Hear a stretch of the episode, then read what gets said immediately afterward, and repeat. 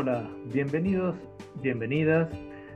Mi nombre es Miguel Di Stefano y con Federico Díaz Mastelone somos y hacemos Gente que Corre.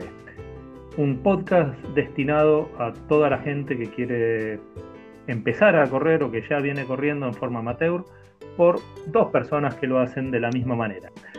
Federico, ¿cómo estás? Hola Miguel, ¿cómo están? ¿Cómo estás vos? ¿Cómo están todos? Bueno, les recuerdo que tenemos redes sociales en este podcast. Eh, somos eh, gente que corre, todo seguido, en Telegram, en Twitter y en Instagram, gente.que.corre. Eh, vamos a estar usando estas redes para completar mucha de la info que vamos a tirar en, en, el episodio, en este, en los anteriores. Así que, bueno, búsquennos y ahí mismo nos pueden dejar comentarios, ¿no, Miguel? Sí, comentarios o cosas que quieran, que, temas que quieran que, tratemos en, los próximos episodios. Voy a hacer un breve raconto de cómo venimos hasta ahora, porque en el episodio 1, y no hablo de la Guerra de las Galaxias, sino en el episodio 1 de Gente que Corre, hablamos un poquito de esto, de tomar la decisión de salir a correr, para, tanto para mejorar físicamente, como para despejarse, como, bueno, para lo que uno quiere, pero el primer paso, digamos, que es lo más importante de tomar la decisión, o bueno, quienes ya venían corriendo, que quieren saber un poquito cómo poder mejorar. Después en el episodio 2 hablamos de los estudios médicos, de los chequeos que hay que hacerse, que son fundamentales porque con eso uno sabe si está en condiciones, si su cuerpo está en condiciones para poder salir a correr y además para los que ya vienen corriendo también es importante porque hay que renovarlo cada año, ya sea para anotarse en carreras cuando vuelva a haber carreras o para hacer ejercicio, para hacer un entrenamiento para poder correr y además es buenísimo también para uno, para saber si uno o una está en condiciones de, poder afrontar el desafío de seguir corriendo. Y en el último episodio, en el episodio 3, hablamos de el estudio de la pisada y de las plantillas, que son dos cosas fundamentales que hay que tener en cuenta antes de la elección de las zapatillas.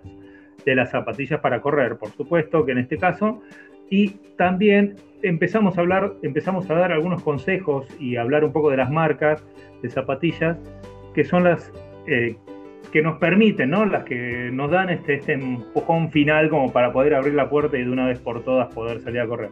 Pero nos quedaron muchas cosas afuera y por eso ahora vamos a hablar de, entre otras cosas, de consejos y de varias cosas más relacionadas con las zapatillas. Por eso ahora lo dejo a Fede que habla del lado B del calzado. Bueno, eh, hablábamos de, consejos, ¿no, Miguel? Eh, habíamos dicho que, por ejemplo, cuando uno iba a comprar zapatillas, eh, tener en cuenta, por ejemplo, algo básico que es llevarse las medias adecuadas, o sea, las medias que usamos para correr, ¿no? Que las medias con las que nos probamos las zapatillas sean las mismas que, vamos a usar después para correr. Eh, otra cosa que es importante es tener en cuenta que los pies cuando uno corre, y sobre todo cuando corre mucho tiempo, se hinchan. Entonces intentar eh, que, por ejemplo, las zapatillas no estén, no sean demasiado, no estén demasiado ajustadas al pie. Eh, ¿Qué más? ¿Qué me estoy olvidando, Miguel?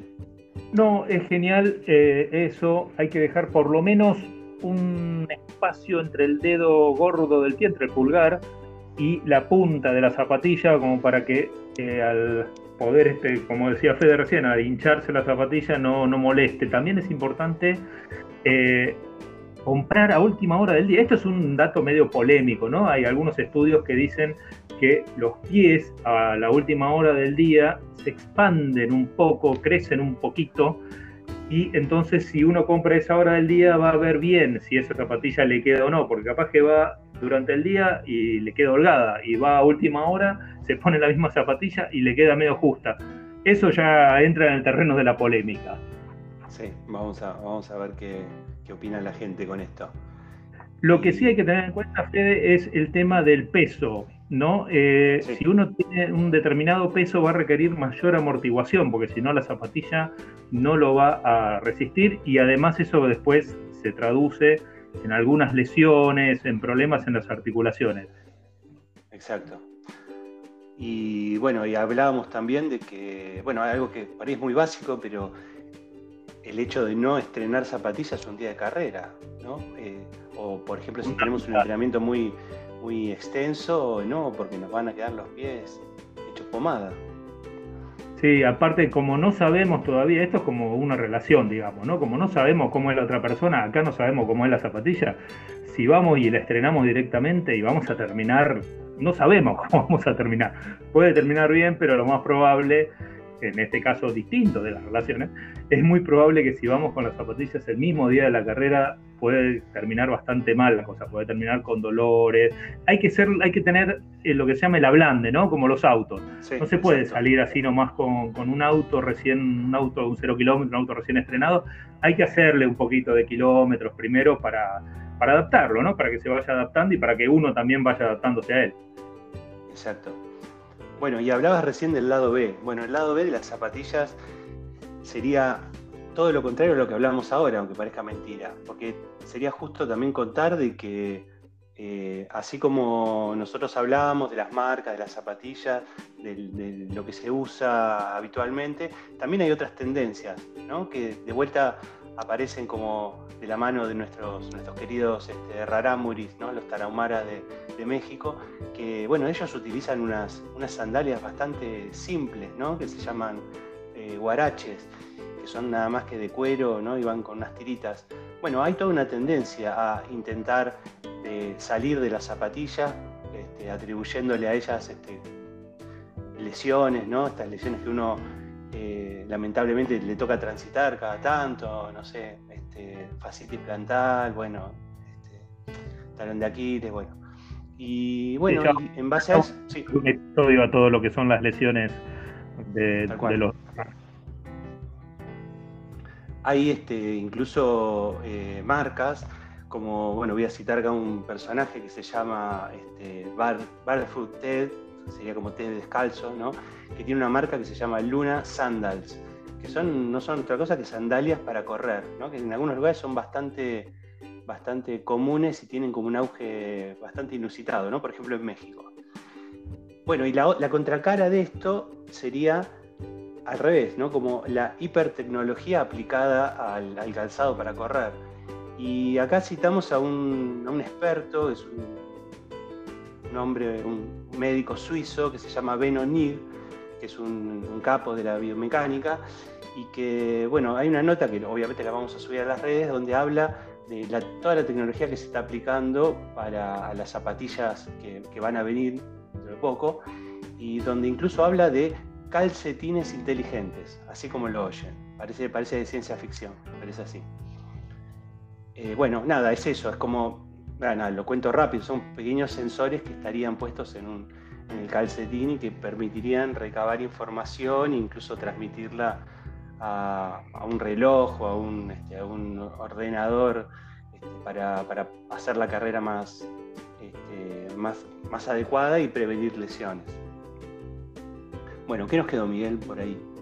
Eso es genial, Fede, porque hay mucha tecnología detrás de, las zapatillas y detrás de, todo lo relacionado con, el, con el running y por eso también en algún episodio vamos a dedicarlo exclusivamente a todos los adelantos tecnológicos que hay.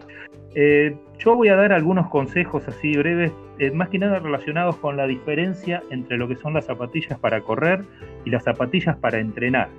En nuestros países, digamos, en lo que es Latinoamérica, eh, siempre estamos con la cuestión económica de por medio, entonces pensar en tener dos pares de zapatillas, uno para una cosa y otro para otra, a veces se hace un poquito complicado, teniendo en cuenta sobre todo que las zapatillas son bastante caras, digamos, no, no, es, algo, no es algo que se consigue de forma accesible, no siempre, y sobre todo para evitar estos problemas que hablábamos, ¿no? Sea, para tener una buena experiencia para correr hay que elegir una buena zapatilla.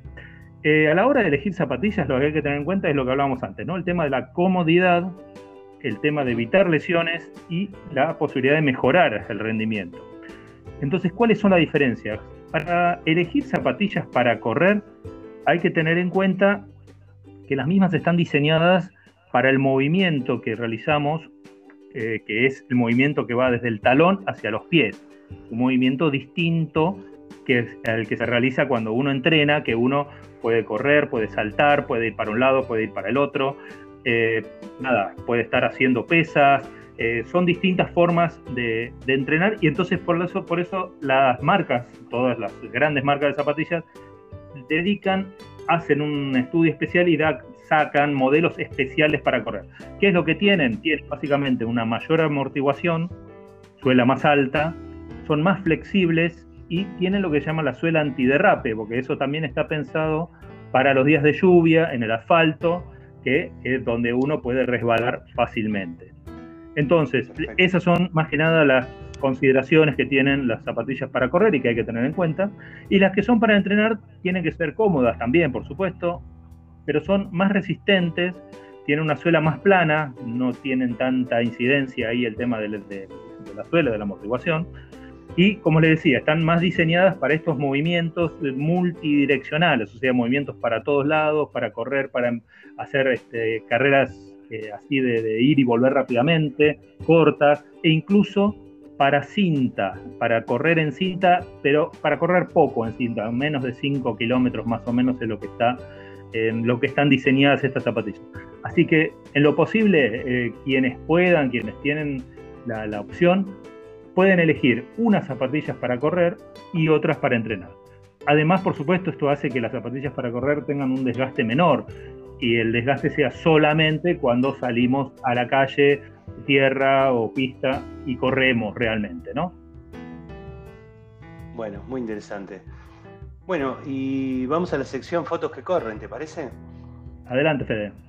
Para esta, este, este capítulo, algo relacionado con lo que venimos hablando, nuevamente eh, trajimos a la corredora Raramuri eh, Lorena Ramírez, que bueno, se saltó a la fama, por decirlo de alguna manera, en abril de 2017 cuando ganó una, ultramaratón ahí en México. Y eh, bueno, en una competencia de, alta, de alto vuelo, digamos, y bueno, ella ganó frente a tantas figuras que, habían participado. Eh, les cuento bueno, que estos, los corredores Raramuris, los Tarahumara, utilizan este, sus trajes tradicionales para correr, por eso Lorena corría con una pollera larga casi hasta los pies y sandalias de plástico, aunque ustedes no lo crean. Ahí donde nos relacionamos un poco con lo de la tecnología o lo de la falta de tecnología. Bueno, eh, hay mucha info de esto, lo vamos a poner en las redes sociales, como siempre. Hay incluso una película, también seguramente vamos a volver a hablar de ella cuando hablemos de, del cine runner. Así que bueno, vamos a dejarlo hasta acá.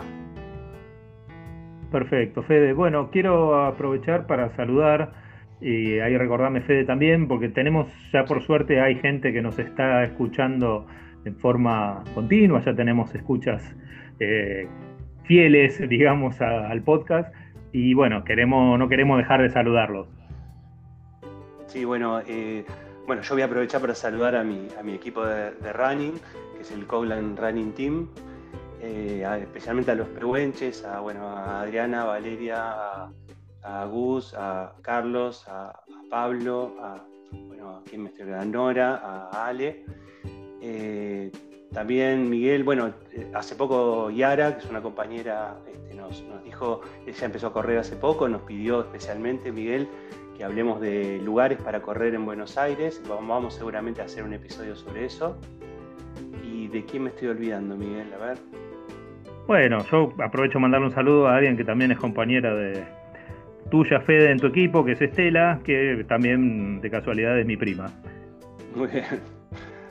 Bueno, buenísimo. Bueno, y sí, cerremos. No, vamos, vamos a, a, dejarlo acá, decirle que bueno, que en el episodio que viene con seguridad, casi con seguridad vamos a hablar de, circuitos y que siempre nos quedan cosas en el tintero y que estos consejos que fuimos dando hoy eh, también vamos a repetirlos o vamos a dar algunos más en algún otro episodio. Bueno. Bueno, Fede, vamos terminando entonces, cerramos acá. Dale, dale. Listo, entonces será hasta la próxima. Hasta la próxima a todos y bueno, nos estamos escuchando. Adiós.